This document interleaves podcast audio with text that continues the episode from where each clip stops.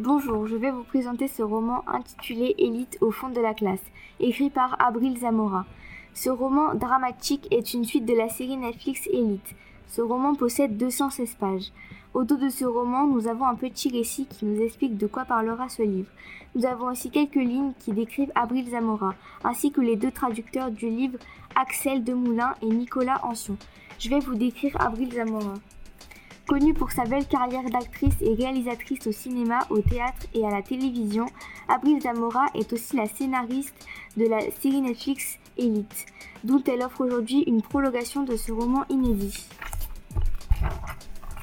Je tenais à lire ce roman car j'avais regardé la série et je l'avais adoré. Je vous conseille de lire ce livre car les histoires s'enchaînent les unes derrière les autres. Ce n'est pas un roman mou où l'on s'ennuie.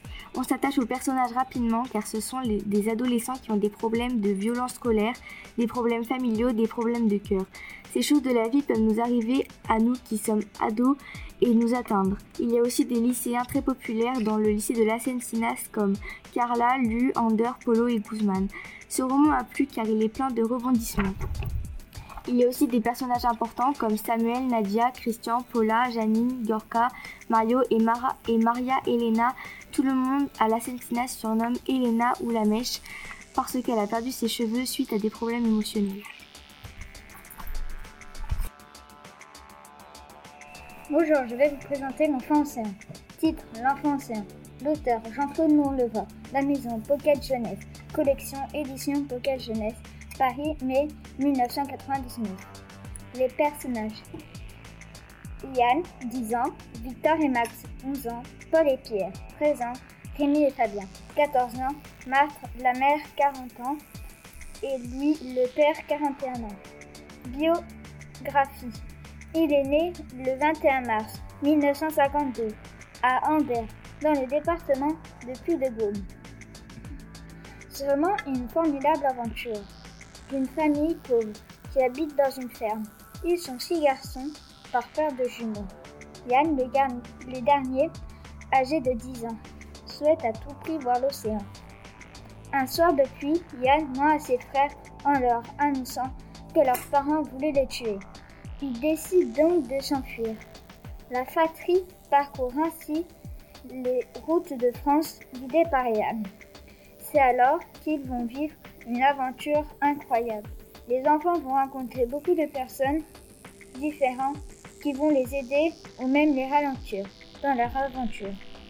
Ils arrivent enfin à voir l'océan, mais décident de passer clandestinement une nuit dans une maison. Le propriétaire est très méchant et les enferme dedans.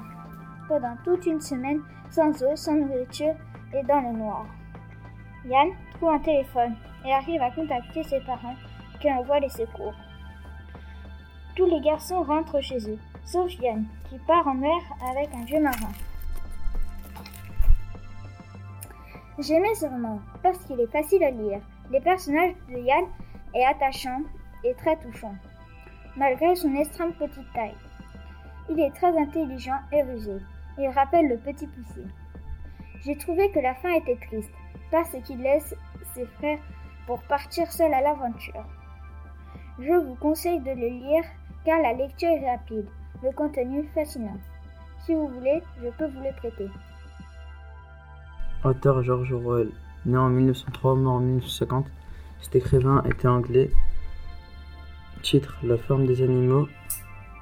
Date 1945. Résumé. L'histoire se déroule dans une ferme, celle de Monsieur Jones.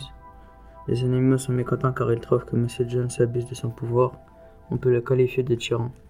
Les cochons lancent une révolte et déclarent que les humains sont des ennemis. Tous les animaux à pattes et à ailes sont déclarés égaux. Les deux personnages principaux sont des cochons qui, qui ont entraîné la révolte, s'appellent Napoléon et Boule de Neige. Au début, les animaux sont vraiment tous égaux. Maintenant, par les deux cochons, les animaux prennent la décision tous ensemble lors d'assemblées publiques. Et finalement, on se rend compte que Napoléon ne vaut pas mieux que M. Jones, car il, chasse boule de neige de la ferme et se comporte à son tour comme un véritable tyran. Ce roman est une, métaphore qui dénonce le système politique de certains pays à l'époque. Je vais vous faire la présentation de mon livre. Donc son titre est la sixième, ma pire année à moi aussi. Son auteur, Lisa Papadem Triou et James Patterson. Son illustrateur, c'est Neil Swab. Et le genre du livre est, c'est un livre en fiction et humour. Donc je vais vous lire un résumé. C'est une fille qui s'appelle Georgia. Elle entre au collège et à cause de son frère, elle nous raconte son entrée en sixième qui a été horrible, car tout le monde pensait qu'elle était comme lui. Donc là, je vais vous lire un extrait qui m'a beaucoup plu. En réalité, je suis plutôt gentille. Raph pense que je suis une cafeteuse. Si vous saviez tous les trucs que je n'ai pas rapportés. J'ai beaucoup de style, mais pas la possibilité de l'exprimer parce que je, je, suis en permanence fauchée. Je suis également la victime innocente des calomnies de mon frère. Donc je suppose que cette histoire est le récit des mésaventures d'une fille intelligente, gentille et créative sur laquelle la mauvaise réputation de son frère n'a pas fini de rejaillir. Ce n'est vraiment pas ma faute si tout m'a explosé en pleine figure. Donc pourquoi j'ai choisi cet extrait? Parce qu'il résume le contenu de l'histoire et surtout il démontre bien qu'il ne faut pas se fier aux apparences. Bonjour, je vais vous faire présenter mon livre. Il s'appelle Death Note. L'auteur Tsukiyomi Oba. Je vais vous faire un petit résumé de l'histoire. C'est Lai Chagani, un lycéen de 17 ans. Il était en cours et soudain, un livre tomba du ciel. Il le ramassa et il lut le titre Death Note, ce qui signifie écrire la mort. Il le mit dans son sac et rentra chez lui. Soudain, une personne avec des, avec des ailes s'adressa à lui et lui proposa de devenir son apprenti. Je n'en dis pas plus pour ne pas dévoiler le sujet. J'ai beaucoup aimé ce livre car il y a des moments tristes, des blagues, bref, faites comme moi, lisez-le.